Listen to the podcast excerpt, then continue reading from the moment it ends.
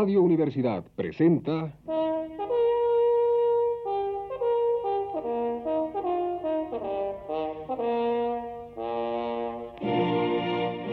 Testimonios.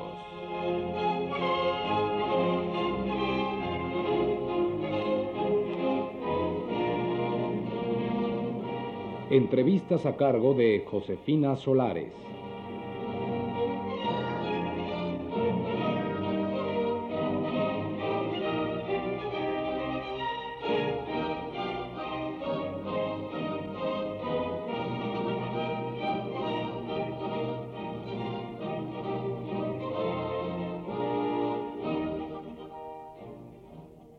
Noche está con nosotros el escritor Héctor Manjarres, autor de los libros Lapsus y Acto Propiciatorio.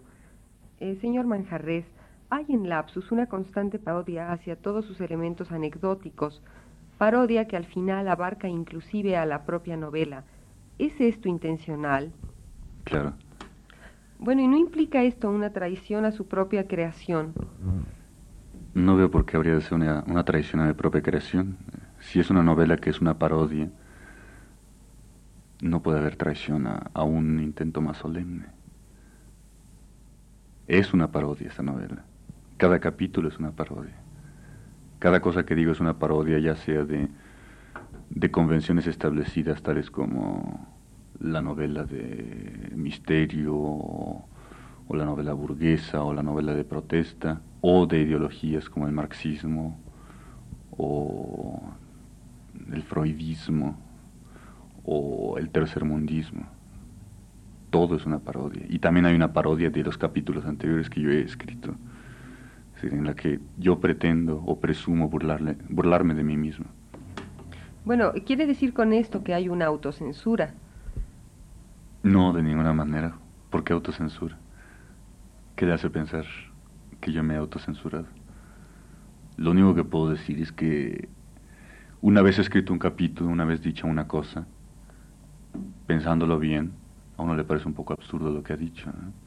Ergo se parodia, ergo se burla uno de sí mismo. Bueno, ¿y no la parodia de uno mismo es en cierto modo una autocensura?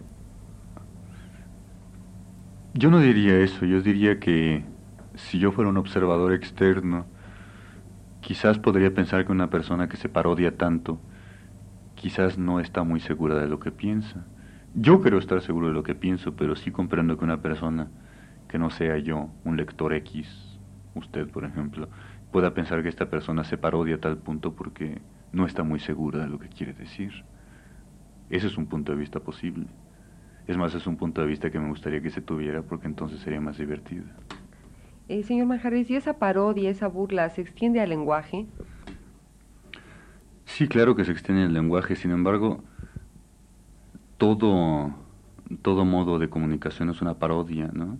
Esta entrevista es una parodia de la vida real, ¿no? ¿No le parece? Es decir, estamos haciendo una especie de comunicación que en realidad es paródica de cualquier conversación que pudiéramos tener en la vida real si no estuviéramos enfrente de este micrófono negro, ¿no? Entonces una novela siempre es una parodia, una novela siempre es, es una cosa artificial, una novela siempre es una forma de narrar las cosas de una manera que no es la verdadera, pero que si es lo suficientemente buena puede parecer verdadera. Es decir, el viejo problema de que si el arte imita a la, a la naturaleza o si la naturaleza llega a imitar al arte. Entonces, en ese sentido, mi novela es parodia, el lenguaje de mi novela es parodia, pero el lenguaje de la novela de, de Balzac es parodia, porque nadie habla como Balzac. ¿no? El lenguaje no es una cosa dada, el lenguaje es una cosa que cambia y uno no sabe si con el tiempo la gente llegará a hablar como mis personajes hablan en la novela. Quizá suceda, quizá no suceda. Uno no sabe cuál es la verdadera naturaleza del lenguaje. Obviamente los personajes de Balzac no hablaban en la realidad como hablan en sus novelas. Por lo tanto, Balzac estaba parodiando una esencia de ese lenguaje, de la calle, si usted quiere. Quizás es lo que yo estoy tratando de hacer también. O sea que a fin de cuentas, quizá una de sus preocupaciones principales sea el de no caer en una solemnidad del lenguaje, ¿no es esto así? Bueno, hay diversos tipos de solemnidad del lenguaje. Es decir, hay una solemnidad que es la solemnidad del lenguaje chusco, eh, de ciertos escritores que adoptan un lenguaje chusco que me parece muy solemne a final de cuentas, ¿no? Es decir, la solemnidad a final de cuentas se puede también encontrar en la antisolemnidad y también se puede encontrar en, en, algo que es muy respetable, que es una novela muy seria, muy solemne, pero que también es una novela muy buena. ¿no? Es decir, la solemnidad no es solamente un, concepto peyorativo. Quizás lo, ya en un nivel más, más eh, cotidiano, más eh, de conversación, la solemnidad es tipo discurso oficial o tipo discurso literario en el sentido en que lo puede en que lo practica un señor Vargas Llosa, en que a mí sí me parece muy solemne Vargas Llosa. Ahora, no sé si yo, en realidad, soy más solemne que Vargas Llosa, a final de cuentas. Es una persona que necesita tanto burlarse de sí misma, debe de tomarse muy en serio, ¿no? Si no, no lo soportaría. Usted no puede estar muy segura de que, de que mi antisolemnidad no sea más solemne, más pesada, más arrogante que la de Vargas Llosa o la de o la falsa antisolemnidad de, de Arreola. Sin embargo, en algunos de sus cuentos usted utiliza un lenguaje muy formal, ¿no es cierto? Sí, sí es cierto. Al respecto yo podría decir dos cosas.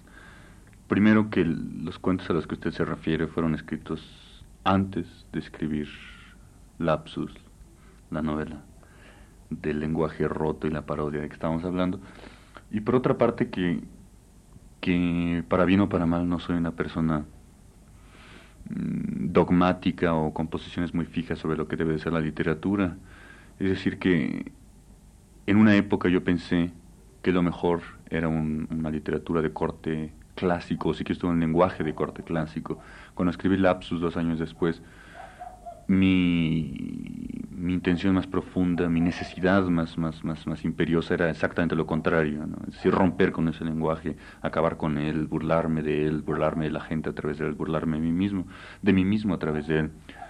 Sin embargo, eso no quiere decir que, que a mí me parezca ahora que la posición del lapsus sea mejor que la posición de los cuentos que hay en acto propiciatorio.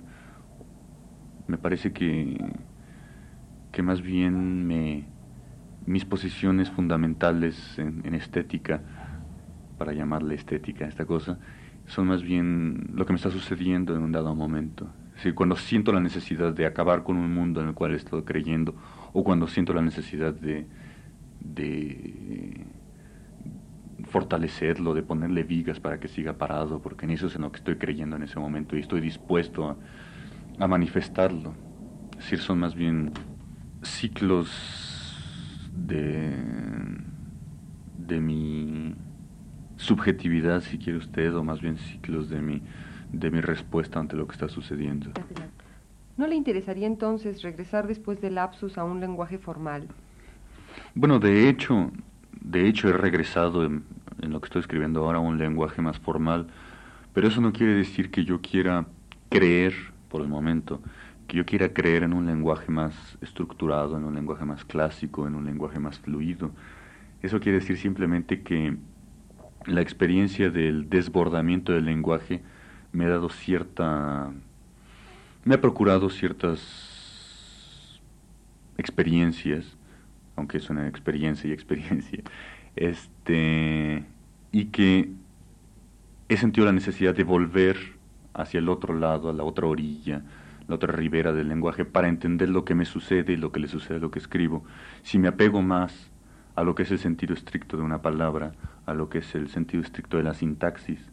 Ahora bien, esto no quiere decir que yo esté escribiendo de una forma absolutamente eh, formal, sino que en haciéndolo estoy como aguardando el momento en el cual sienta yo la necesidad de dinamitar aquello, pero que ya no sea una, una intención ideológica, una intención literaria o una intención mm, teórica, eh, contemporánea de lo que debe ser la novela, sino de lo que es mi necesidad al escribir. En cierta forma estoy tratando de ver qué tan contemporáneo soy en el fondo, qué tanto siento la necesidad íntima, absoluta, eh, privada, de romper con un caparazón que puede ser perfecto, eh, formalmente, mm, filológicamente, espiritualmente quizás también. ¿No es esto quizá una forma de catarsis? Sí, claro. Señor Manjarres, ¿considera usted, como tanto se ha dicho, que la literatura moderna tiende a ser cada vez más un código a descifrar? Señora Solares, eh, es una pregunta que va en dos partes. ¿no? Es decir, ¿qué es la literatura moderna? Y segundo, ¿qué tan moderna es la literatura latinoamericana? ¿no? Puesto que estamos hablando más o menos en contexto de América Latina. Hay en efecto una literatura eh, francesa, italiana, y que también existe en México, digamos, la literatura de Sergio Fernández, la literatura de, de Jorge Aguilar Mora, que pretende establecer códigos para los cuales aportan ciertas llaves que no son del todo evidentes, que uno tiene que descifrar primero para enseguida utilizarlas en el desciframiento del texto. Esa es una forma de literatura moderna, indudablemente. Ahora, yo no sé, por ejemplo, si, si se puede decir que García Márquez es un novelista moderno o no. Yo no me atrevo por el momento a, decir que lo es o, o, que no lo es. Sin embargo, me parece que es una forma contemporánea de escribir que ha logrado llegar a miles y miles de personas, lo cual no va en descrédito de esa novela, sino todo por el contrario, ¿no? Y enseguida podemos pensar que si ahora hay una, literatura moderna que, moderna entre comillas, vamos a ponerla para no, no comprometernos, que resulta más o menos indescifrable para las mayorías, eso no quiere decir que siga siendo indescifrable. Eso no quiere decir que dentro de cinco años lo siga siendo. Es decir, una persona, un, escritor como Flaubert, en el siglo XIX, era un escritor indescifrable. La gente no leía a Flaubert. En el siglo XX, Proust nadie lo leía. Sin embargo, ahora es un escritor que desciframos perfectamente bien, no se necesita mayor cultura literaria para poder leer a, a Proust, amarlo, entenderlo, detestarlo, y compartir sus vivencias, es decir, su, su lenguaje literario es ya parte de un, de, un, de, un, acervo. Y lo mismo puede suceder con ciertas literaturas, este, ciertas formas de literatura que en este momento nos resultan difíciles de acceso, etcétera, etcétera. Ahora, si yo soy un escritor de ese tipo de minorías, pues yo creo que, que no me toca a mí decirlo. ¿no? Yo diría que no, pero yo creo que lo que yo diga no tiene la menor importancia. Bueno, pero se ha dicho que la verdadera literatura moderna es la que sí participa de ese código, aunque sigue existiendo una subliteratura para mayorías. ¿No opina usted igual? No, claro que no opino igual. Yo, por principio, desconfiaría mucho de cualquier pronunciamiento eh, respecto de lo que es realmente la literatura moderna, eh, sin referirme específicamente a lo que, lo que nos hemos estado refiriendo. Es decir, Tradicionalmente siempre se ha hablado de lo que es la verdadera literatura del momento y sabemos que no siempre ha sido así para los que viven después. El caso de Proust me parece muy obvio. Gide rechazó las novelas de Proust muchas veces.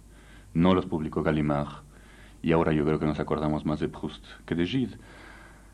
Ahora, el hecho de que se diga que la, literatura moderna es una literatura de código, pues es una, una posición tan, tan congruente como cualquier otra. En realidad toda literatura es un código. Yo creo que Corín ofrece un código que acepta, interpreta y entiende su público. Es decir, todo es, se trata de un sistema de señales, de signos que se aceptan, se interpretan, se entienden y se asimilan. Y eso no sucede, sucede solamente con la literatura moderna, eso no sucede solamente con las novelas de, de Philippe Soler eso sucede también con, las novelas más, más, más pedestres que se puedan crear. Siempre hay una serie de premisas, una serie de signos que son parte de un código, son parte un... De un y un código es, es un conjunto de leyes, a, final de cuentas. ¿no? Ahora, lo que sí se puede decir es que hay códigos más sofisticados y códigos más primitivos. Y yo diría que en efecto una novela de Philippe Soler tiene un conjunto de leyes que es más sofisticado que las leyes de Corintellado. Y sin querer juzgar si es mejor Philippe Soler o Corintellado, a mí no me gusta ninguno de los dos, pero obviamente no, no viene al caso que yo juzgue quién es mejor. Si yo lo juzgo, si yo lo veo de una manera completamente externa, solamente veo que se trata de dos sistemas con sus leyes que establecen un código que uno acepta o rechaza.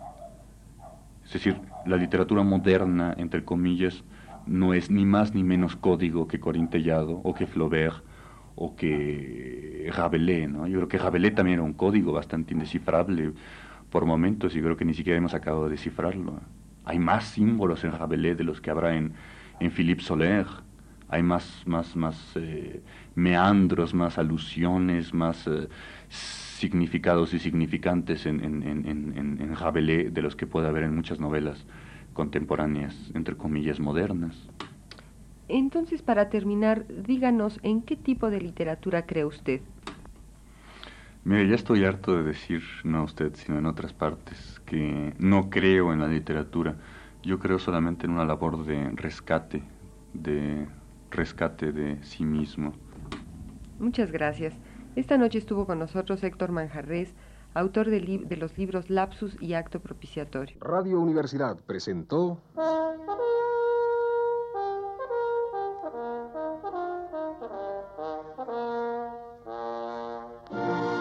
Testimonios.